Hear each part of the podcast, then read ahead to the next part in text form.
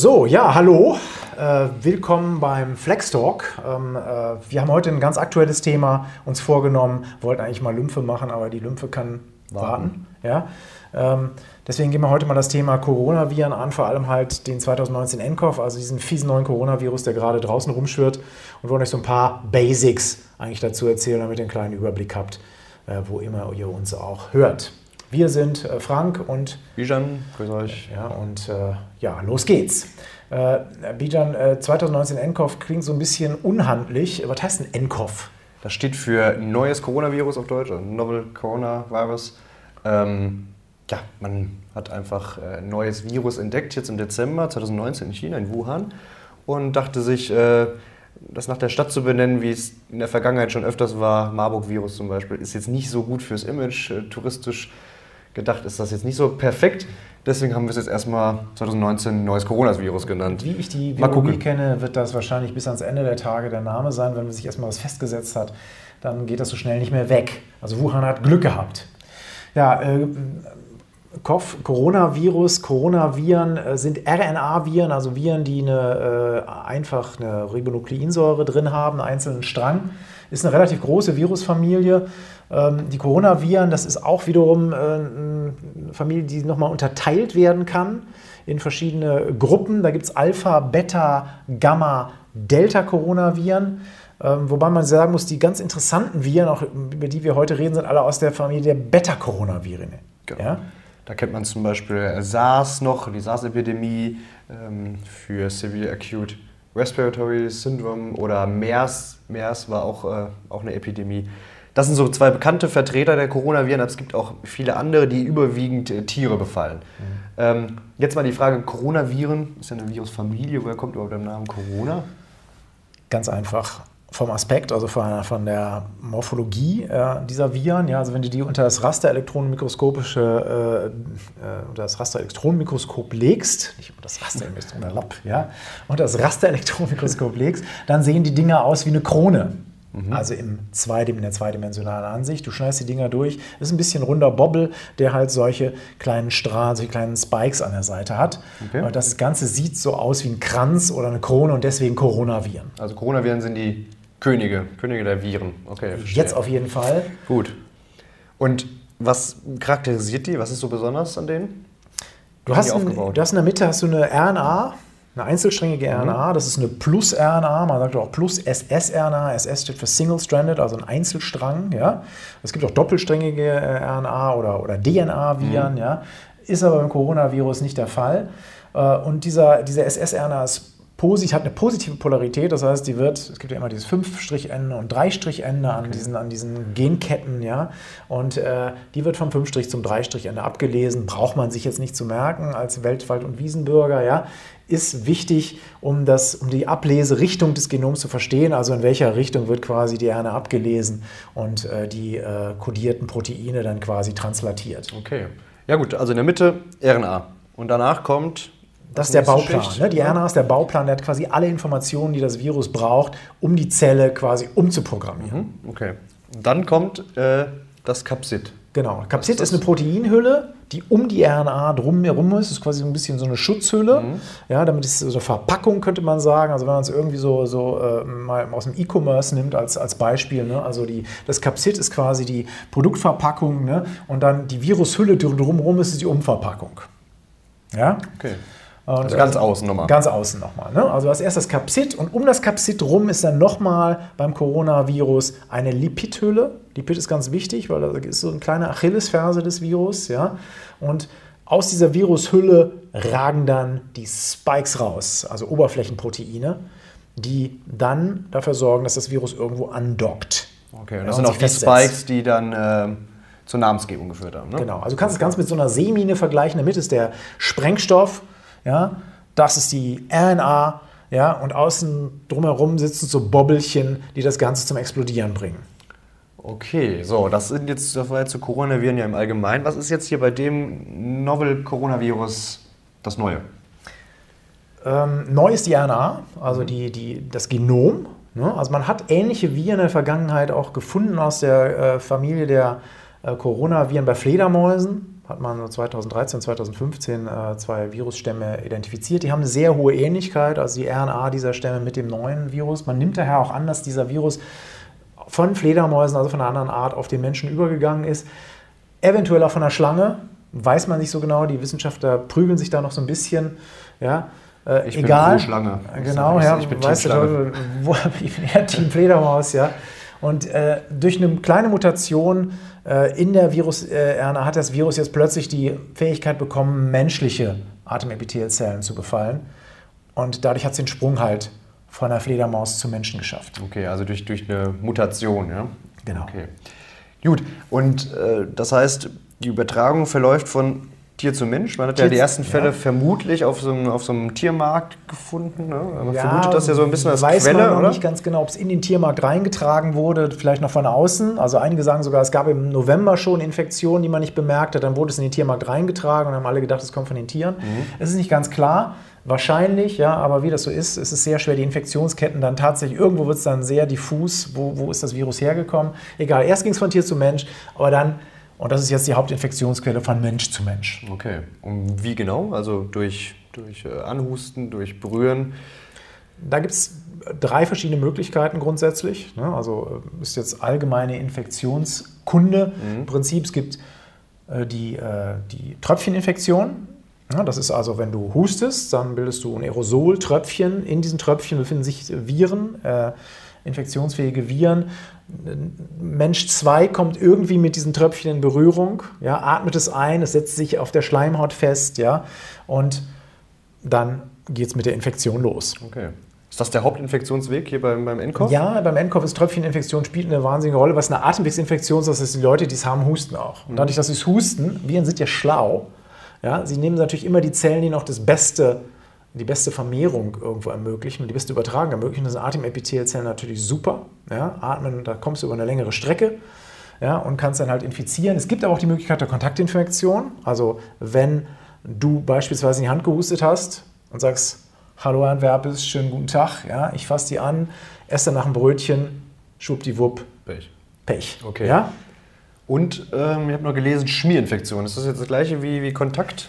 Aber Schmierinfektion ist man noch nicht so ganz sicher, weil äh, Schmierinfektion gibt es bei einigen Coronaviren jetzt für nCoV. Weiß nicht, ob es schon nachgewiesen ist, aber es ist denkbar.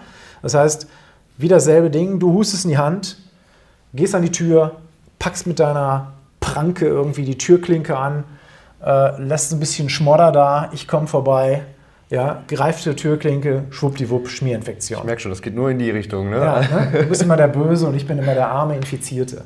So, es gibt auch noch eine wichtige Kennzahl, die Basisreproduktionszahl. Die R0. Gibt im Endeffekt an, wie viele Leute ich als Infizierter auch infizieren kann. Du hast mich ja zweimal jetzt mich infiziert. Jetzt ja, das war, also die Zahl zwei, wird hier, ja. ja. das weiß man ja. ja. noch nicht alles so genau, aber die wird irgendwie im Bereich zwischen 1,5 und äh, 5 angegeben. Sprich, sehen wir mal an 3. Ähm, also ich bin, Mitte 3 sagt man 2,6. Also es sind da viele Zahlen. Das ja. natürlich, muss man auch mal sagen, diese Basisreproduktionszahl wird mit statistischen Methoden dann aus den Infektionsketten ermittelt. Und so hundertprozentig, also bis auf die dritte Stelle hinterm Komma, ist das natürlich nicht genau. Man sollte sich immer die Schwankungsbreiten angucken. Also ich glaube mal 1,5 bis 3,5 ist so der mhm. wahrscheinlichste Bereich für die Basisreproduktionszahl beim NCOV. Wenn, wenn jetzt 3 wäre, würde das heißen, ich könnte drei Personen infizieren. Genau, du kannst, ne? du kannst ja. dann drei. Und da sieht man auch, dann kann es natürlich durch diese 1 zu 3 Nummer dann zu einer explosiven Entwicklung kommen, zu einer Exponentialentwicklung, weil klar, wenn du das dann hochrechnest, ja. jeder von den dreien, die du infiziert hast, kann wieder drei infizieren, von denen wieder drei, dann kommst du halt sehr schnell auf eine, große, auf eine große Menge äh, Viren und das ist dann auch ein Zeichen für die Dynamik. Ja? Okay. Gut, und was passiert jetzt genau? Also äh, Infektionsweg haben wir geklärt das Virus gelangt jetzt irgendwie in die Atemwege und dann muss es ja noch. Dann setzt es sich an ganz bestimmte Proteine fest. Ja? Und im, im Fall von 2019 äh, nCoV ist es das ACE2. Mhm. Ja, das ist ein Protein, ein Oberflächenprotein, das von Atemwegsepithelzellen exprimiert wird, also gebildet wird, auf der Oberfläche dieser Zellen sitzt und die Spikes des 2019 nCoV docken jetzt an diese ACE2-Proteine an und können sich damit an der Zelle festsetzen. So, und wenn sie festgesetzt sind, dann werden sie von der Zelle auch durch eine Endozytose aufgenommen und dadurch ist das Virus jetzt in der Zelle und das ist der, der Ort, an dem es sich am wohlsten fühlt, weil hier geht die Party los mit der Vermehrung. Ist auch relativ easy dann, ne? dann, dann nimmt das Virus einfach die ganze Produktionsmaschine der Körperzelle, klaut die im Endeffekt, sodass die eigene Körperzelle das Virus äh, neu bildet. Ne? Exakt, das ist ein echtes Hacking. Ja? Also die, das Virus nutzt die Reproduktionsmechanismen, also die ganzen Ribosomen, ja, die ganze Proteinproduktion der Zelle, um sein eigenes Zeug zu produzieren. Also erstmal natürlich seine RNA zu vervielfältigen und dann natürlich die ganzen Hilfsproteine, die das Virus braucht, um andere Zellen zu infizieren, also die Bildung der äh, Virushülle beispielsweise, die Virus des Kapsids und so weiter und so fort und so ein paar quasi Schweizer Taschenmesser, die ich noch brauche, um die Schwelle, um die Zelle zu kapern. Und ähm, dadurch kann es sich halt auch sehr effektiv vermehren, ohne dass es ein eigenes, äh, eigenes Enzymset mit sich rumschleppen muss. Aber da muss es ja noch irgendwie rauskommen aus der Zelle. Ne? Das bringt ja nichts, wenn es sich jetzt tausendmal vermehrt, aber dann in der Zelle alles bleibt. Äh, muss ja irgendwie nochmal wegkommen und das macht es ganz geschickt äh, indem es nämlich einfach die Zellmembran oder die Lipiddoppelschicht äh, der Zelle bzw. des rauen endoplasmatischen Retikulums klaut und äh, dadurch ausgeschleust wird. Das Ganze nennt man genau. Budding. Ja, genau. Also die, die, die, das Virus klaut quasi die Membranbestandteile aus dem Zellinneren, Golgi-Apparat auch, ja, mhm.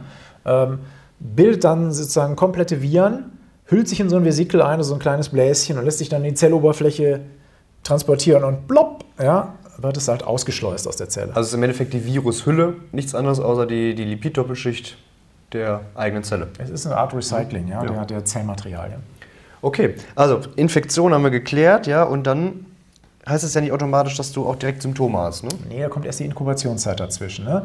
Und das ist ganz interessant. Ne? Dann, dann gab es am Anfang so, so in den ersten Tagen so die Meldung fünf bis sechs Tage und dann vielleicht nochmal vier bis fünf, bis, bis man irgendwie hospitalisiert wird. Mhm. Ja? Aber es hat sich mittlerweile herausgestellt, dass die Inkubationszeit halt auch sehr unterschiedlich ist. Es kann mal zwei Tage sein, es kann aber auch bis zu 14 Tage dauern. Das Tückische daran ist, in dieser Inkubationszeit kannst du bereits infektiös sein. Das heißt, du atmest wie ein Haus. Ja, du, du, Obwohl es dir super geht. Ja, genau. Ne? Also du hast also quasi, bist schon Verbreiter der Erkrankung, ohne dass du, ohne dass du, ohne dass du dich eigentlich äh, scheiße fühlst. Ja? Mhm. Und das ist natürlich ein Problem. Das ist blöd dann, ja. Und wenn dann irgendwann die Symptome auftreten, was sind das überhaupt für welche? Also erstmal beginnt so wieder bei einer klassischen Grippe. Ja? Also erstmal relativ unspezifisch. Also das heißt, du hast jetzt irgendwie nicht so den äh, quasi die, die, die, die, typischen Symptome und das so unspezifische Allgemeinsymptome. Mhm. Also so, ich fühle mich nicht gut, Fieber, ja, ähm, äh, kann ein bisschen Gelenkschmerzen haben, mich ein bisschen müde fühlen, ja. Und dann habe ich die typischen Symptome von Atemwegen, also das heißt eine, eine, eine Rhinitis, also die Nase läuft, ne? ich habe eine, hab einen Husten, ne? ich habe eine Pharyngitis, also einen rauen Rachen, also das, was man also von Erkältungskrankheiten okay. kennt, typischerweise kennt. Und wenn es dann schwerer wird, also ich tatsächlich dann unten in die Lunge reingeht, dann kommen halt dann schon ein bisschen Probleme dazu, wie Dyspnoe, also eine eingeschränkte Atmung oder Tachypnoe, also eine beschleunigte Atmung, dann geht es schon schwer in Richtung Pneumonie, also Lungenentzündung durch das Virus. Okay, kriegt jeder, der jetzt infiziert ist, eine Lungenentzündung? Oder nee, sind etwa so 15 Prozent, wobei diese Zahlen immer mit einer gewissen Vorsicht zu genießen sind. Kann mal so, mal so sein. Ist auch ein bisschen abhängig davon, in welcher Mutationsphase befindet das Virus. Weißt du, so ein Virus ist nicht eine statische Angelegenheit vom ersten Tag der Epidemie bis zum letzten, sondern das Virus passt sich natürlich sehr stark an seinen Wirt an. Äh, es hat auch keinen Vorteil davon, den Wirt umzubringen, weil dann kann es sich nicht weiter vermehren. Das heißt, es ist meistens so, dass die, die Letalität eines Virus über die Zeit abnimmt, ja, weil das Virus schlau ist und sagt, ich bringe mich nicht, den Wirt zu töten. Ja. Aber dafür die Infektiosität in der Regel höher wird. Das heißt, es wird, das passt sich an den Wirtsorganismus an und kann leichter infizieren. Das ist so ein bisschen tückisch an mhm. Viren, dass sie immer einen sehr starken Genshift haben. Und äh, also Lungenentzündung, sage ich mal, ist jetzt so die große Komplikation. Das kann ja noch weiter hingehen, bis hin zum, äh, im schlimmsten Fall, septischer Schock. Ne? Wer ist denn jetzt am ehesten betroffen? Das sind die, eigentlich wie bei einer Grippe auch, die älteren Leute, die ganz jungen und die, bei denen das Immunsystem irgendwie nicht mehr ja, funktioniert. Die Leute, ne? die Leute, die Leute sind die, Leute. die älteren Leute vor allen Dingen, ja.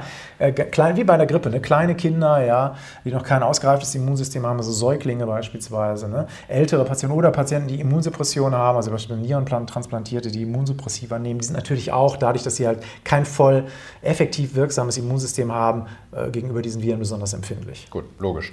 Und jetzt muss der Arzt jeden der irgendwie ein bisschen Erkältungssymptome hat, direkt äh, daraufhin testen oder wie läuft das jetzt ab?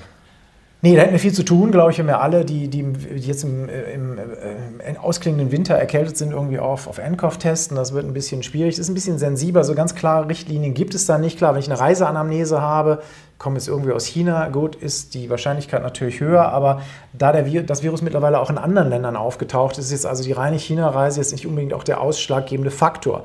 Also muss man gucken, wie ist die ja, die individuelle Reaktion äh, und dann halt äh, so ein bisschen Bauchgefühl dafür entwickeln, okay, also wann muss ich jetzt testen und wann nicht. Wenn die Reiseanamnese da ist, bin ich mir relativ sicher. Oder Kontakt zu einem anderen Infizierten, dann ist es relativ klar. Aber in anderen Fällen, ja, das ist auch so ein bisschen Gamble, muss man sagen. In welchen Fällen teste ich jetzt auf das Virus? Und ähm, das ist halt äh, dann auch ein bisschen aufwendiger. Ich muss ja eine Laboruntersuchung machen. Genau, es gibt derzeit nur einen Nachweis, also einen direkten Erregernachweis durch äh, molekularbiologische Untersuchungen. Also man weiß im Endeffekt die, die RNA nach, das macht man durch äh, Realtime-PCR. Genau, durch eine PCR, also eine Polymerase Chain Reaction. Genau, und als, ja. als, als, Material nimmt man dann im Endeffekt äh, mehrere Abstriche aus dem oberen und aus den unteren Atemwegen. Also ob das jetzt ein Nasenrachenabstrich ist oder, oder Material, äh, Trachealaspirat zum Beispiel. Ja, man sollte schon ähm, beides machen. Ne? Also man äh, ist auch nicht ganz so einfach, diese, diese äh, Virus-RNA äh, irgendwie zu erwischen. Ja, deswegen ist es immer ganz gut, wenn man zwei Abstriche nimmt, einen aus dem, aus dem Nasenrachenraum und einen aus der unteren Etage, aus den unteren Atemwegen, weil dann einfach die Trefferwahrscheinlichkeit erhöht ist. Ähm, und ähm, man sollte auch mehrfach testen im Zweifelsfall. Also wenn wirklich ein, ein berechtigtes Verdacht da ist, dass es ein, das Virus ist, kann es auch sein, dass man es beim ersten Mal verpasst. Und dann ist eine Mehrfachtestung, wird auch von der WHO empfohlen, um da halt auch ganz sicher zu gehen. Okay, und dann schickt man das einfach ins Labor? Oder ja, es gibt, es gibt, es gibt Referenzlabore dafür. Ja, Charité hat beispielsweise eins. Ja, Charité war auch die erste, die, die quasi dieses, diesen Test auf den auf 2019 NCOV entwickelt haben. Die waren da ziemlich schnell und weit vorne, gleich in den ersten Tagen der Infektion. Äh, und äh, da kann ich es dann halt testen lassen und ähm, kriege dann auch relativ schnell ein Resultat, weil RT-PCR ja heute auch nicht mehr so wahnsinnig lange dauert. Genau, das ist wichtig. Also, dass man das jetzt nicht einfach äh, irgendwo hinschickt, ähm, dass potenziell infektiöses Material dann irgendwie nicht im Umlauf ist. Ne? Gut, dann kann man natürlich noch andere Diagnostik machen. Also, wenn jemand einen Verdacht hat auf eine Lungenentzündung, dann sollte man halt auch schon mal ein Röntgen zum Beispiel machen. Bildgebung, Thorax, ja, ne? dass man, genau. dass man Röntgen-Thorax macht oder halt eine CT, genau. um zu gucken, wie weit ist die Lunge eigentlich befallen, womit habe ich es hier zu tun. Ja, äh, alles schön und gut, aber was kann ich jetzt machen gegen äh, 2019 Einkauf? Genau, also die Ursache an sich, die kausale Therapie, da gibt es derzeit noch keine. Sprich, ähm, man behandelt die Symptome. Ja? Wenn's, wenn jemand Atemwegssymptome hat, dann braucht er Sauerstoff. Okay, was, was heißt Symptome? Also das ist die Husterei be, be, behandle ich, ja und, und versuche also das, was, was den Patienten im Prinzip äh, momentan einschränkt, irgendwie zu lindern. Ja, ist keine Kausaltherapie, muss man genau, dazu genau. sagen. Ne? Also ähm, Nase, eine laufende Nase ist jetzt nicht so schlimm, aber wenn er keinen, nicht genug Sauerstoff kriegt, dann braucht er halt eine Sauerstofftherapie. Wenn er eine Volumentherapie und so weiter und so weiter. Ähm, das heißt, das Ganze sollte im stationären Setting stattfinden, dass er überwacht ist. Ähm, ja, und dann gibt es natürlich noch so experimentelle Off-Label-Ansätze, die man aus den anderen Viren kennt. Also ja, man hat bei MERS und, und SARS auch ein paar Sachen ausprobiert und man ist halt mit Virostatika rangegangen, also Medikamenten, die die Virusvermehrung behindern oder ganz bestimmte äh, Abschnitte in der, in der Virusentwicklung. Das sind dann beispielsweise Protease-Inhibitoren, ja, das sind also äh, Hemmstoffe von bestimmten äh, viralen Enzymen, Proteasen, äh, Nukleosidanaloga, und andere, wobei man sagen muss, okay, es ist experimentelle Therapie, Interferon, Beta wurde beispielsweise auch gegeben. Mhm. Es gibt einzelne Fallbeispiele, einzelne Fallbeschreibungen. Es gibt auch die eine oder andere klinische Studie, ich glaube im, im, in Saudi-Arabien ist eine äh, gerade unterwegs. Aber die haben natürlich alle noch keine klinische äh, Relevanz. Ja? Mhm. Also momentan kann man noch nicht sagen, was wirkt jetzt tatsächlich. Also nicht in die Apotheke laufen und sagen, ich hätte gerne äh, mal einen Pfund Protease-Inhibitor, ist, ist äh, relativ unsicher. Dazu fehlen einfach die Daten und es sind auch keine Wirkstoffe, die jetzt speziell für Coronaviren entwickelt werden, sondern meistens aus der HIV-Therapie stammen.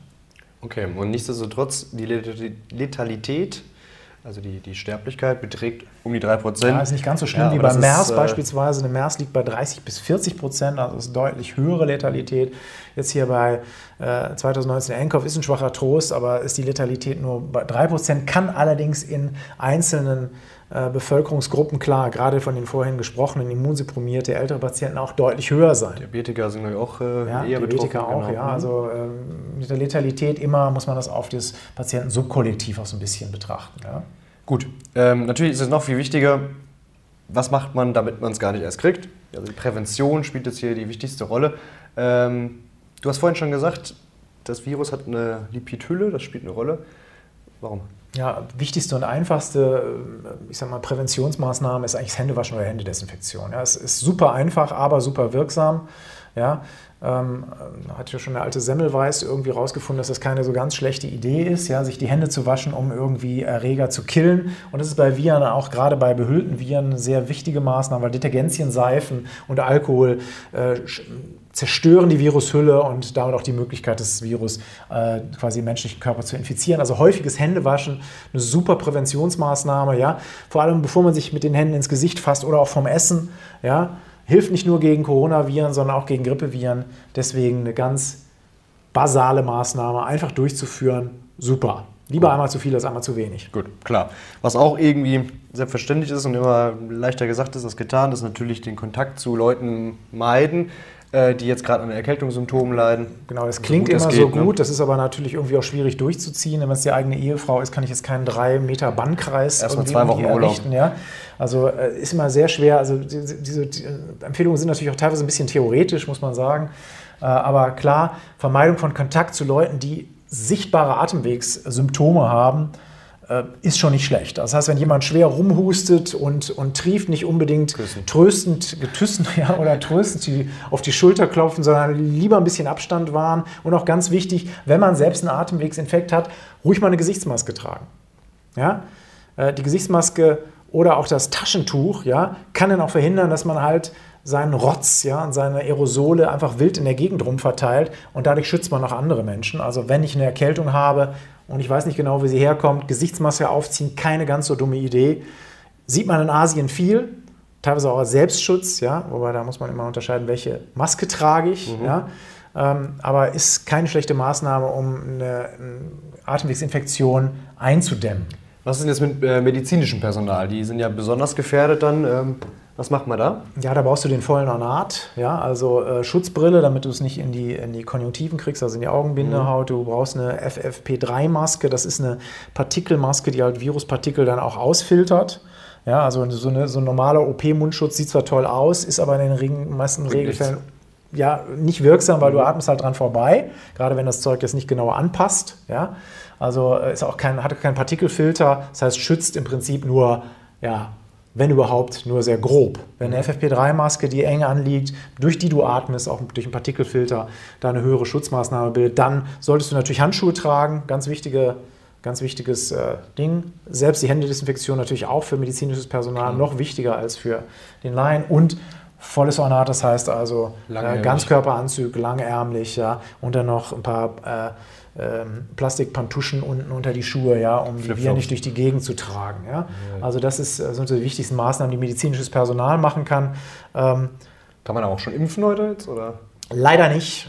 Ähm, wird auch noch ein bisschen dauern. Heute dauert es ja nicht mehr ganz so lange mit der Impfstoffentwicklung durch so RNA-Vakzinen bis in der Lage, Impfstoffe so innerhalb weniger Monate eigentlich zu entwickeln. Schwierig ist dann natürlich die Zulassung, also das klinische Testing Phase 1, 2, 3 und so weiter und so fort kann zwar in Notfällen abgekürzt werden, dauert aber Monate, wird für diese Infektionswelle wahrscheinlich keine Rolle spielen.